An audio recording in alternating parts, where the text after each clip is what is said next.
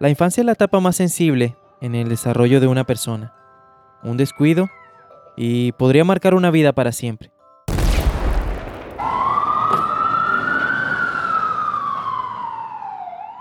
Hoy, en el centésimo mono, hablaremos del plan de la CIA para alejar a los niños del terrorismo.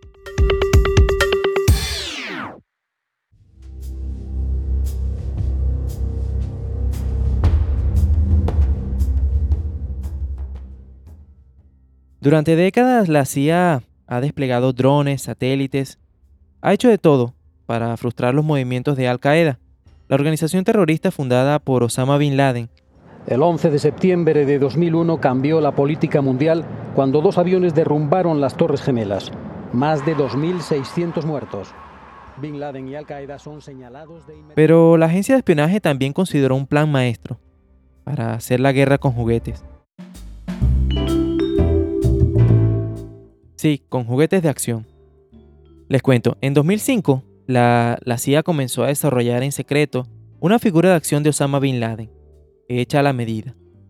La cara de la figura fue pintada con un material que se disuelve en el calor, diseñada para que al deshacerse la capa de pintura, revelara a un Bin Laden de cara roja que parecía un demonio, con ojos verdes penetrantes y marcas negras en la cara.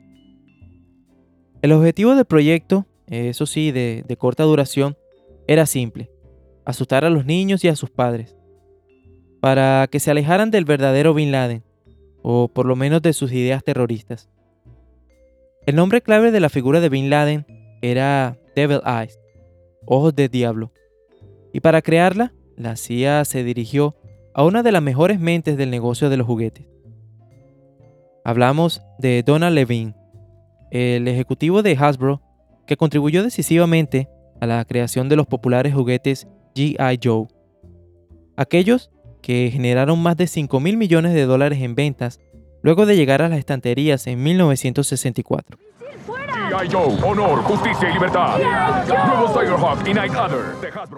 El interés de la CIA en Levine era doble. Tenía buen ojo para los juguetes y una vasta red de contactos en China, donde finalmente se fabricaron las figuras de acción de Bin Laden. Levine había hecho negocios allí durante 60 años y tenía los medios para desarrollar y fabricar discretamente las figuras de acción. Levine murió en 2014 a los 86 años, después de una larga batalla contra el cáncer. En respuesta a la pregunta sobre su trabajo en los juguetes de Bin Laden, su familia dijo en una declaración lo siguiente. Donald era un patriota dedicado y orgulloso veterano de la guerra de Corea. Cuando lo llamaron, tuvo el honor de ayudar a nuestro país. Todavía existe una disputa sobre cuántos juguetes, bueno, si los hay, fueron entregados en última instancia.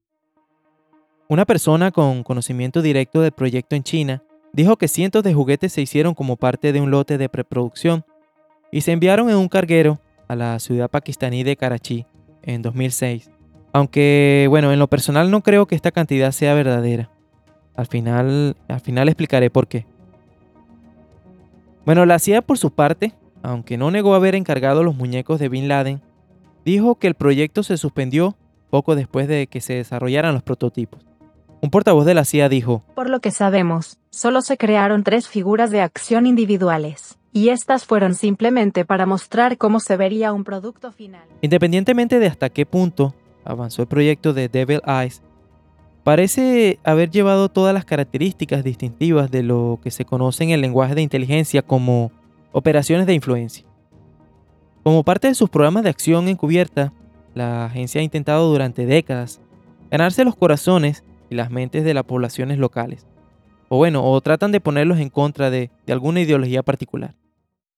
Pero, ¿qué podemos decir de la CIA con tantas teorías conspirativas en las que se ha visto envuelta en todos estos años?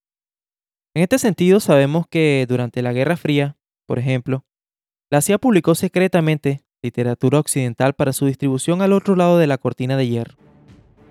Uno de los más importantes fue la novela Doctor Sivago, del poeta Boris Pasternak, que había sido prohibida en la Unión Soviética.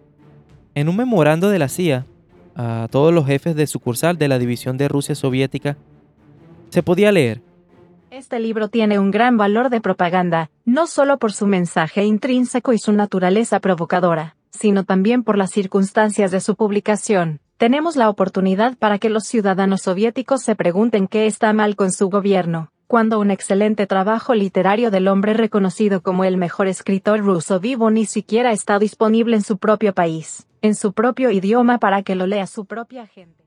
La CIA también creó dos emisoras de radio en esos tiempos, la Radio Free Europe, RFE, que se transmitió a los países del bloque socialista en Europa, y Radio Liberty, que se dirigió directamente a la Unión Soviética. Give to Radio Free Europe.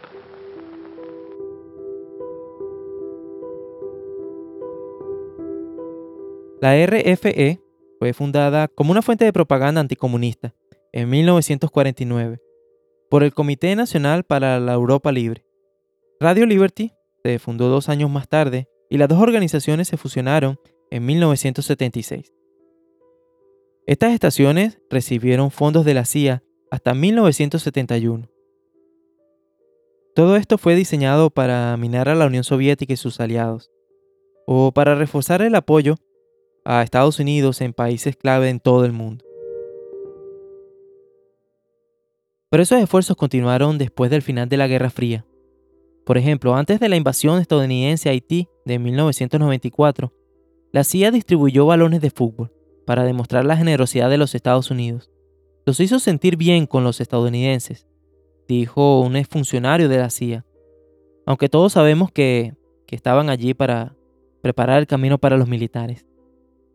La idea, la idea de la figura de acción no era el plan original, sino dar a los aliados de Estados Unidos material que podría entregarse a los niños para construir empatía con los americanos.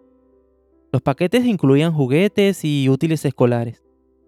Al principio se le pidió a Levin que, que ayudara con los juguetes para los niños porque, porque no tenía nada que ver con lastimar a alguien. La agencia, por su parte, aprobó la producción de artículos de regalo y se colocaron en mochilas para su distribución. Azul para los niños, rosa para las niñas. Fue después que los funcionarios de la CIA se acercaron a Levin para plantear la posibilidad de producir las figuras de Bin Laden y enviarlas a Pakistán o Afganistán. Levin fue inicialmente ambivalente acerca del proyecto, pero luego se lanzaría a trabajar en él. Donald Levin desarrolló prototipos antes de decidirse por una figura estándar de 12 pulgadas con las características faciales de Bin Laden. La cabeza estaba superpuesta a una figura que ya estaba en producción en la ciudad china de Dongguan. Un artista chino usó fotografías disponibles de Bin Laden y creó una imagen que tenía una apariencia sorprendentemente cercana a la del líder de Al Qaeda. El prototipo final se vistió con un atuendo tradicional y se empacó en una caja barata, cubierta con plástico, y se presentó a la CIA para su aprobación. Aunque la CIA dijo que decidió no seguir adelante con la operación, al menos un ejemplar permanece en la sede de la agencia. Y en 2015, el hijo de Levin subastó otro ejemplar, que llevaba un certificado de autenticidad firmado por su padre, y alcanzó la cifra de 12 mil dólares por un comprador anónimo. Bueno, y es aquí mi teoría de que no se pudieron fabricar más que un par de unidades, porque valorándose en unos 12 mil dólares la unidad, creo que deberían haber subastas de muñecos de Bin Laden por todas partes.